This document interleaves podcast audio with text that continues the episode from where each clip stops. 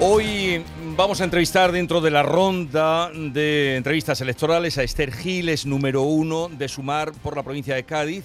Es socióloga de profesión, una de las tres fundadoras de Cadigenia, una consultora de Cádiz que elabora estrategias para empresas importantes como Airus, pertenece a un grupo de investigación social de la Universidad de Cádiz y ahora hace su debut total porque nunca había estado en ello, en política como cabeza de lista de Sumar por la provincia de Cádiz. Esther Gil, buenos días.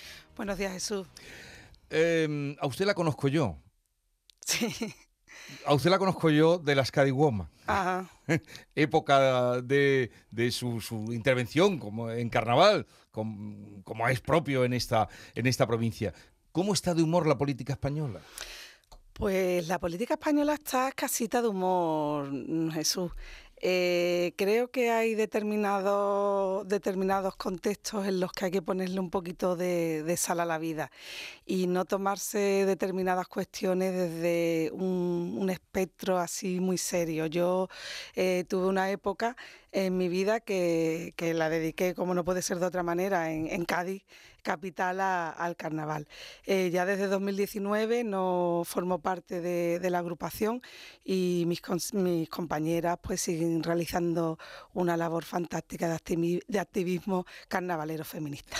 Pero le falta humor, dice usted a la política. Mm. Bueno, ¿qué le ha hecho dar el paso? Usted trabajaba en la universidad, lleva trabajando en la universidad, trabajo reconocido. ¿Qué le ha hecho dar el paso para entrar en la política? Pues mira, Jesús, el paso ha sido eh, eh, una, cuestión personal de conciencia social. Yo creo que era el momento de dar un paso adelante.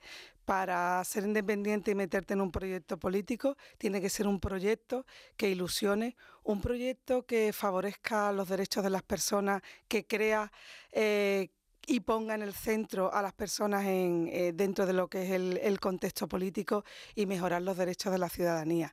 Sumar comprende todas estas cuestiones y creo que, que, vamos a ello, que lo vamos a conseguir y que no tenemos, no tenemos techo. Eh, se está respirando nuevos aires de ilusión, se está respirando con fraternidad, se está respirando que no queremos volver atrás, no queremos volver a un país en blanco y negro. Eh, sumar agrupa a todas las izquierdas o la mayoría de las izquierdas. Eh, está la vertiente ecologista, la vertiente feminista, eh, economía verde. ¿En cuál se encuentra, se encuentra usted más a gusto o más identificada? Por mi trayectoria personal y profesional en el feminismo, por, por conciencia de que tenemos que dejarle un planeta a los jóvenes que vienen detrás, el ecologismo. Estamos ante una crisis climática que siguen negando los, los, negacionistas y que es uno de los problemas más graves que tenemos ahora. Y con respecto a los derechos sociales, es cuestión de, de conciencia social. No podemos dejar en la estacada a las personas más vulnerables. Eh, ¿El feminismo está en retroceso? No, el feminismo no está en retroceso. El feminismo eh, tiene que sentarse a seguir hablando. Eh, Sumar propone un feminismo para el 99%. ¿Esto qué quiere decir? Que tenemos que plantear un feminismo bisagra, un feminismo donde entren todas las personas. La sociedad ha ido avanzando, no estamos ahora mismo en el contexto de cuando las sufragistas mmm, pedían el derecho al voto. Eh, ideológicamente, el feminismo ha ido avanzando. En el año ah, tenemos ya cinco olas de feminismo, en el año 2000 se hablaba de feminismo de la diferencia, de la igualdad, y ahora con el avance ideológico de la sociedad en el siglo XXI, con la ley trans, con el, la inclusión de otros colectivos dentro del feminismo el feminismo tiene que ensancharse, tiene que ensancharse y darle cabida a todas las personas. ¿Por qué? Porque lo que quiere el feminismo es la igualdad entre hombres y mujeres, no quiere, no quiere otra cosa y ahí entra todo el mundo. ¿Cuánto daño le ha hecho al feminismo la ley del solo sí es sí? No le ha hecho ningún daño, eh, todo es mejorable. Eh, vamos a ver, es una ley que era necesaria, es una ley que ha dado un paso adelante con respecto a, lo, a, los derechos de las mujeres y a blindarlos, pero todas las leyes eh, son mejorables. ¿Cómo ve a Yolanda Díaz en medio de los candidatos en los que se mueve Abascal, Feijó, Sánchez? Pues Yolanda Díaz es una crack, básicamente. Es una mujer eh, con, empoderada con unos conocimientos y, una, y una cabeza muy bien puesta, una persona humilde, una persona que ha adquirido un compromiso de sacar a su país adelante y de darle la vuelta y creo que es una firme candidata a la presidenta del gobierno. Usted estuvo con ella aquí desde la primera vez que vino a, a Cádiz, ¿no? Yo estuve ya en Madrid. Estuve ya en Madrid y he de decir que a Cádiz le dieron un papel primordial en, en, el encuentro que hubo en Madrid y luego aquí en Cádiz también estuvimos con ella. Por cierto, que ella hablaba ayer justamente de reducir el parque móvil y prohibir los aviones en viajes de menos de tres horas. Eh, ¿Qué piensa usted de eso? Todas las medidas que, se, que se aborden desde una perspectiva ecológica son dignas de estudio, Jesús. Realmente la magnitud de lo que se nos viene a nivel medioambiental es muy grave. Si no solucionamos en esta última década, en la próxima década, perdón, eh, todos los temas ambientales nos vamos a encontrar viviendo en un país gris. Y los andaluces seremos los primeros que tenemos que tendremos que emigrar hacia el norte porque viviremos en, en una comunidad que será imposible vivir con las olas de calor que estamos pasando, nos vamos a quedar sin agua, el, acoso y derribo ante la masificación de, la construcción en nuestras costas, esto hay que prevenirlo. Le pregunto esto porque precisamente en el diario de su ciudad, el diario de Cádiz, eh, que habrá visto ya a esta hora de la mañana, se pregunta, ¿llegará algún día el AVE a Cádiz? espero, espero, espero porque voy a tener que ir a Madrid mucho. Y entonces mm, tengo que, me gustaría llegar un poquito antes. ¿Ya se ve usted en el Congreso de los Diputados? Eh, vamos a ver, los gaditanos y las gaditanas son muy listos. Y creo que ven en Yolanda Díaz eh, una apuesta hacia un mundo mejor y hacia un país mejor.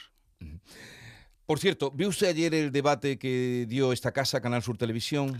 No me dio tiempo, veníamos, estamos recorriendo toda la provincia y ayer estuvimos en Sanlúcar y en Rota, pues siendo acogidos por todos los militantes de las 15 eh, formaciones políticas que forma Sumar y a la vuelta sí estuvimos estuvieron comentando un poquito. digo porque los comentaristas que he tenido aquí esta mañana, eh, quienes lo vimos, destacaban o señalaban el... El gesto que tuvo su compañero Francisco Sierra de darle la espalda cuando hablaba vos. ¿Usted también le daría la espalda cuando tuviera enfrente a alguien de vos? Eh, yo mm, creo que fue un gesto simbólico ante una ola reaccionaria mm, de índole nunca antes vista. Quieren derogar la ley de la eutanasia, quieren derogar la ley de sí quieren derogar la reforma laboral, quieren derogar la ley del aborto esto es un problema mm, que hay que tener en cuenta y que todo el mundo tiene que saber.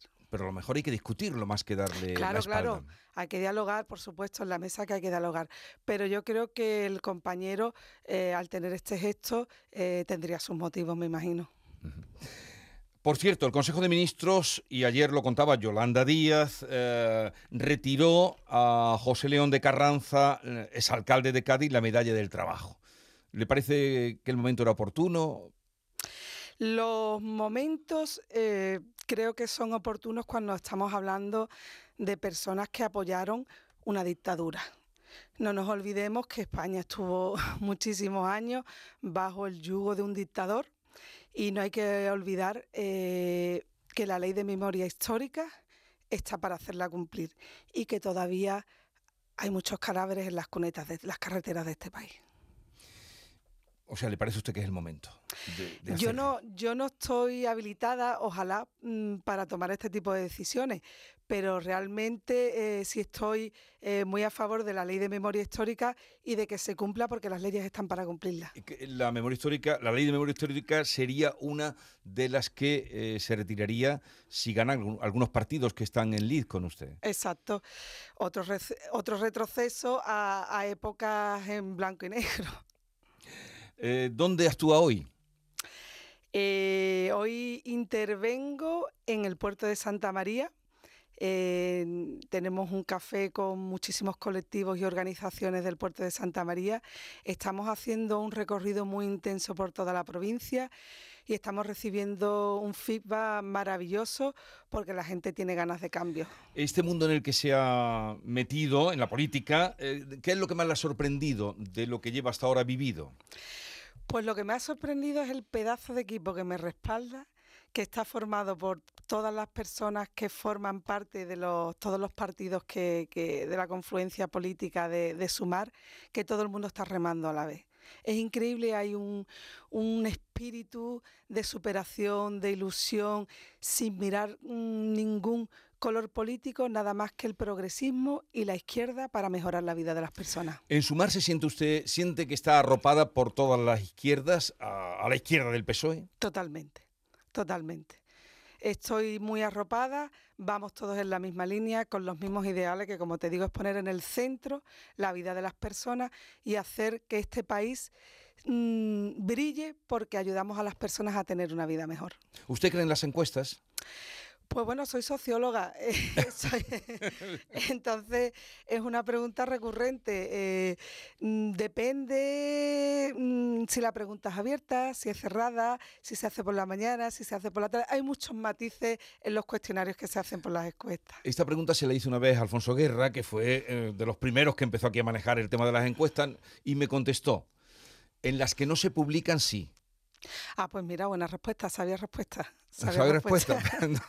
¿Y usted tiene encuestas que no se publican, que le son favorables? Yo no estoy leyendo muchas las encuestas, Jesús, en Casa Herrero, cuchillo de palo. Eh, me estoy dejando guiar por mi equipo y al recibir todo el feedback de la gente, eh, creo que, hay muchas posibilidades de que podamos cambiar este país.